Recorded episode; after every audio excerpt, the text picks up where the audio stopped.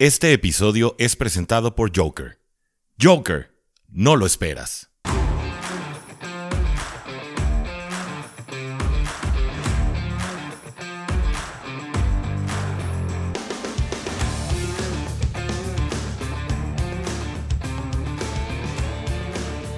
Hola a todos y bienvenidos a un nuevo episodio de Cowboys en cuarta y gol, donde los Cowboys no terminan y nosotros tampoco.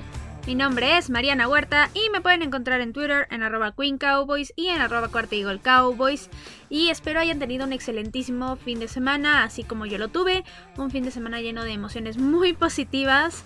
Y al menos en el lado de los Cowboys, ¿no? Digamos que en otros equipos no la pasaron tan bien, pero al menos de nuestro lado sí la pasamos muy muy bien. Espero hayan tenido un muy buen fin de semana y ahorita estén teniendo una excelente semana. Y pues como siempre les traigo algunas noticias rápidas, así que vámonos de una vez con eso. Y la primera de ellas es que ya están las votaciones para el Pro Bowl y les aviso para que vayan a votar porque si no lo saben, se los comento de una vez, o si ya lo sabían, el Pro Bowl no lo seleccionan necesariamente en base a desempeño, sino es en base a votaciones de la gente.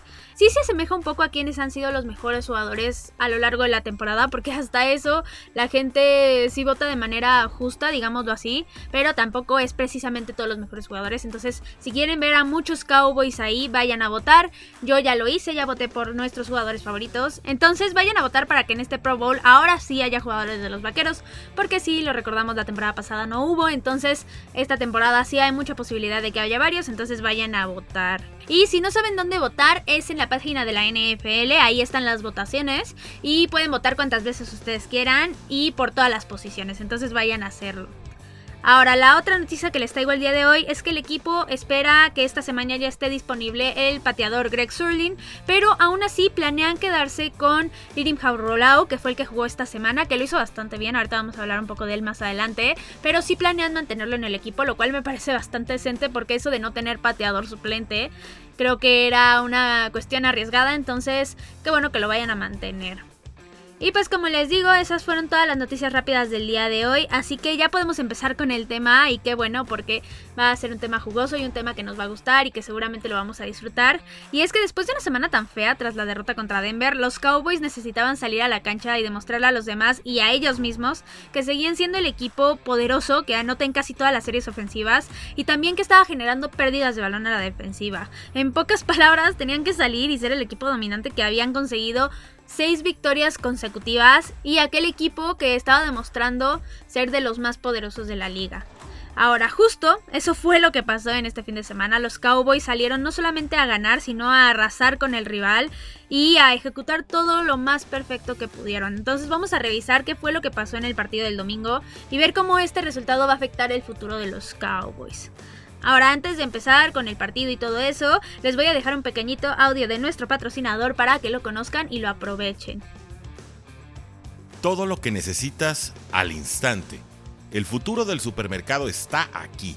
En 15 minutos te llevamos frutas, verduras, tus marcas favoritas y todo lo que necesitas.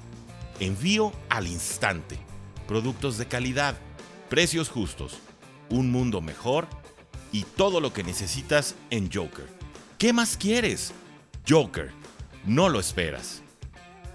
Y ahora sí, después de este pequeño mensaje, ya podemos empezar con el partido. Y los Cowboys ganaron 43 a 3 en un duelo que fue completamente unilateral, la verdad, y que se dominó de inicio a fin de ambos lados del balón. Y para hacer mejor el análisis, vamos a ver en específico qué pasó. Les voy a hacer un pequeño resumen de cómo fue el partido contra los Falcons.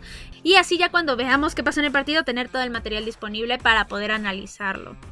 Entonces, en el primer cuarto los Cowboys empezaron a la ofensiva y todo empezó demasiado bien porque avanzaron rápido y terminaron culminando con un pase de Dak Prescott a CeeDee Lamb y con esto el marcador se puso 7-0, un pase bonito, un pase bien hecho y de hecho aquí quiero destacar el bloqueo de Zeke en esa jugada porque fue fundamental. Si no hubiera existido un bloqueo tan dominante de su parte, quién sabe si Dak Prescott hubiera podido lanzar ese pase de forma tan cómoda. Entonces, qué bueno por Zeke y una enhorabuena para él.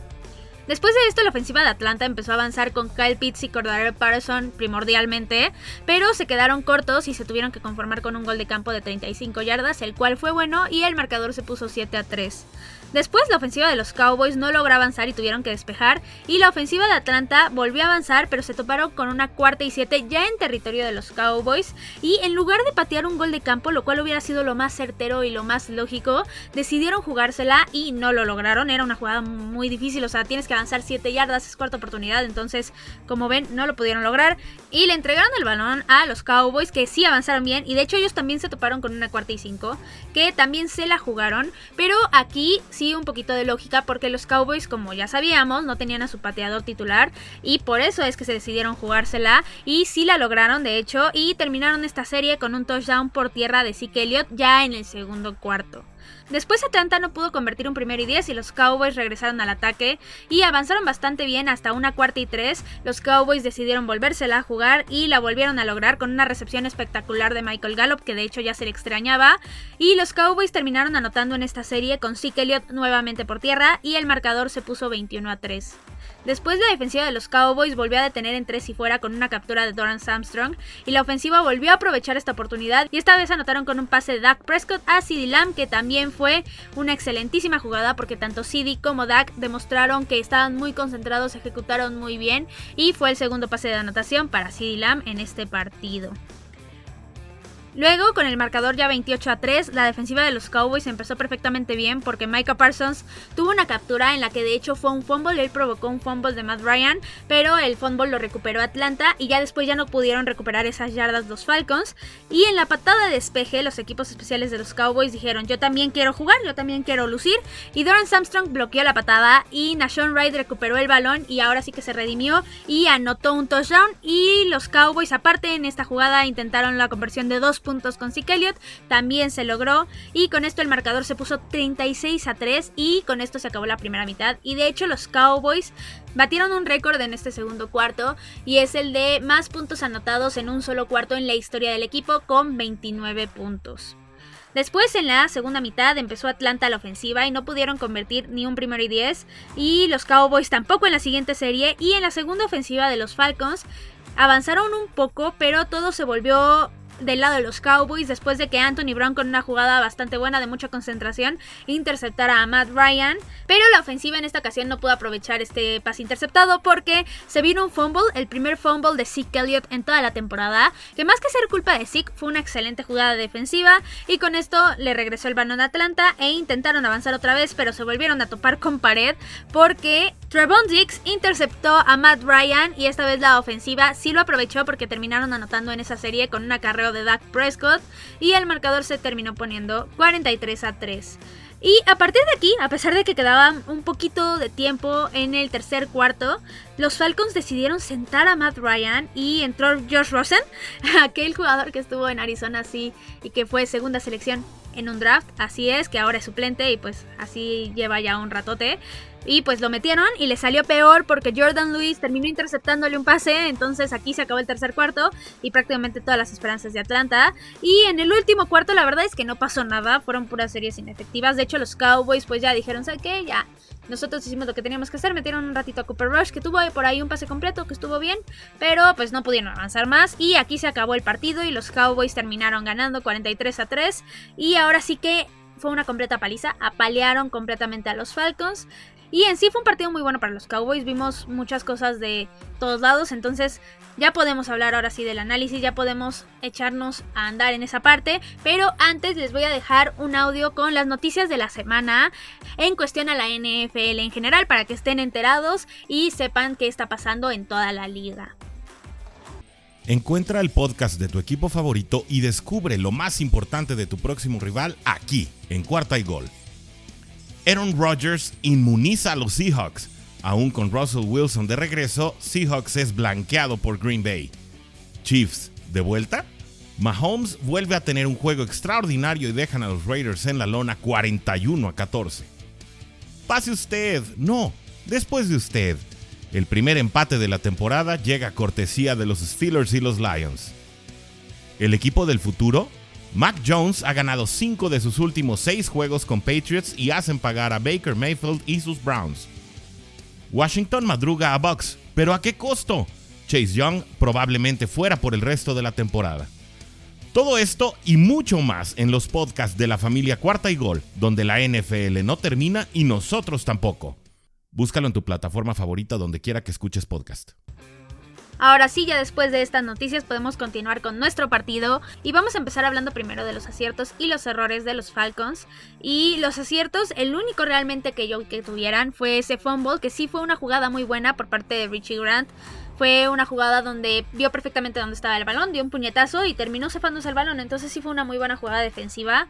Pero fuera de eso, no hicieron nada más bueno. La verdad es que no encontré otra cosa que les pudiera destacar porque al final, por ejemplo, el gol de campo de Q, la verdad es que fue normal, o sea, ni siquiera fue de 50 yardas como para decirle, no, pues él muy bien, y fue uno nada más, entonces sí creo que no puedo destacarles más y vamos a hablar justo de sus errores y quiero empezar por su ofensiva porque no pudieron avanzar en ningún momento, solamente convirtieron una tercera oportunidad en todo el partido y ejecutaron muy mal, soltando balones por ahí algunos receptores, no bloqueando bien y no siendo precisos. La verdad es que Matt Ryan de repente sí mandó unos pases que no fueran completamente perfectos y también los receptores no estaban completamente concentrados.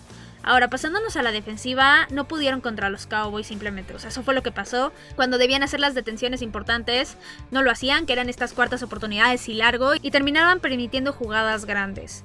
Ahora, hasta en los equipos especiales estuvieron mal con esa patada que los Cowboys les bloquearon. Prácticamente Durant Armstrong venció por completo al jugador en un centamen. Entonces sí creo que en todas partes estuvieron mal. Y ahora en la parte del cocheo también estuvieron de manera muy errónea porque primero esa cuarta oportunidad que se jugaron en el primer cuarto no tenían por qué jugársela y realmente nunca hicieron algún ajuste después para poder mejorar y para que pudieran avanzar o mínimo que pudieran detener a los Cowboys. Ahora, también de hecho creo que un error que tuvieron fue que sentaran a Matt Ryan. Creo que lo único que habla es de que no le tienes confianza a tu coreback. Y sí entiendo que puede ser porque no quieras que se lesione, porque aparte los Falcons tienen semana corta, van a jugar contra los Patriotas el jueves. Pero aún así, la verdad es que no entiendo por qué lo sentó cuando todavía faltaba un poco del tercer cuarto. Y lo único que terminó pasando es que le terminaron interceptando a Josh Rosen. Entonces sí creo que hasta en esa parte estuvieron mal y creo que en todo sentido el coacheo estuvo terrible en este partido. Ahora, pasándonos a los Cowboys y a sus aciertos y sus errores. Primero los errores. Sí hubo bastantes castigos otra vez. Hubo 8 para 80 yardas. Y esto es algo que los Cowboys no han logrado conseguir corregir en estas semanas. Desde que empezó la temporada han tenido bastantes errores en esa parte, bastantes castigos. Entonces sí creo que es algo que tienen que seguir trabajando. Han disminuido un poco, sí, pero tienen que seguir trabajando en eso y tratar de buscar hacer los menos posibles. Ahora, otro error también es el fumble de Zeke Elliott, que sigue siendo evitable. O sea, fue una jugada defensiva, sí, ya les dije esa parte, pero aún así lo pudo haber evitado llevando el balón de otra forma. Y el último error es algo bastante chistoso porque fue un cascazo que le dio CD Lamb a Dak Prescott en la banca. Porque sí, déjenme contarles cómo fue. Este Dak Prescott ya estaba en la banca sin casco y ya prácticamente se había acabado el partido. Todavía quedaba mucho tiempo, pero ya estaban festejando. Y llegó CD Lamb con el casco a abrazar a Dak Prescott, no le midió bien y le pegó en la cara, le pegó en el pómulo y le dejó una rajadota. La verdad es que sí, le lastimó bastante la cara, pero pues también, fuera de eso es un chiste, un mero chiste, la verdad es que es un golpe y ya. Y ahora sí, pasándonos a los aciertos de los Cowboys. Primero la ofensiva estuvo excelente, no capturaron a Dak Prescott en ningún momento, el juego terrestre funcionó muy bien, el juego aéreo también, las jugadas fueron muy bien elegidas y prácticamente todo estuvo perfecto en esta parte. Ahora la defensiva no permitió prácticamente nada, solamente tres puntos y terminaron generando jugadas grandes. Al final los tres cornerbacks titulares de los Cowboys terminaron interceptando cada uno y esta vez todos se ejecutaron perfectamente bien.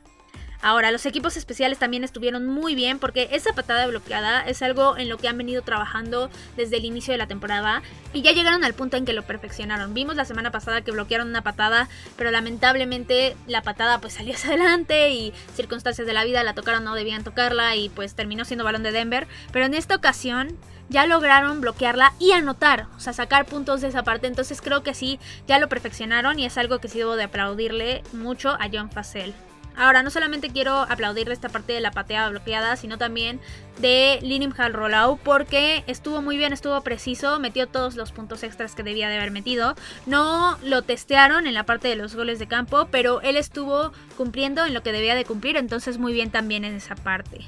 Y aún así, considerando ya todo esto que les dije, yo creo que el mayor acierto fue el trabajo que hicieron en la semana en el cambio de mentalidad. Y eso no solamente el trabajo de los jugadores, sino el trabajo de los coaches, sobre todo de los coaches porque se notó que los Cowboys iban con hambre de ganar y con hambre no solamente de ganar un partido, sino de aniquilar al rival y creo que esto es algo muy bueno y que les va a ayudar el resto de la temporada y es algo que como les digo sí se lo atribuyo mucho al coacheo. Ahora, pasándonos a los jugadores que destacaron o decepcionaron en este partido, primero quiero hablar de Dak Prescott. Y él tuvo un excelente partido, tuvo 296 yardas, dos touchdowns por aire, su primer touchdown por tierra en la temporada, que era algo que era difícil que volviéramos a ver, sobre todo por la lesión de Dak Prescott, pero él lo dijo en conferencia de prensa. Dijo, yo quería demostrarles otra vez que sigo siendo el mismo jugador, que sigo siendo peligroso por esa parte también y pues terminó anotando y de hecho fue una jugada competida y que terminó él ganando físicamente. Entonces sí, Dak Prescott muy bien, la verdad, y ahora sí no tengo nada que reprocharle. Otro jugador que estuvo muy bien fue Zeke tuvo un gran partido, tuvo sus dos touchdowns, más su conversión de dos puntos. Y la verdad es que en los bloqueos de pase fue completamente perfecto. Esa parte creo que fue la que más ayudó. Y lo único que sí tengo que reprocharle es su fumble, porque pues al final es error suyo y se va a quedar en la estadística de la temporada por siempre. Otro jugador que lo hizo muy bien fue CD Lamb, él tuvo dos touchdowns, 94 yardas y se redimió totalmente del partido anterior, fue muy efectivo, fue perfecto y ayudó mucho cuando debía de hacerlo.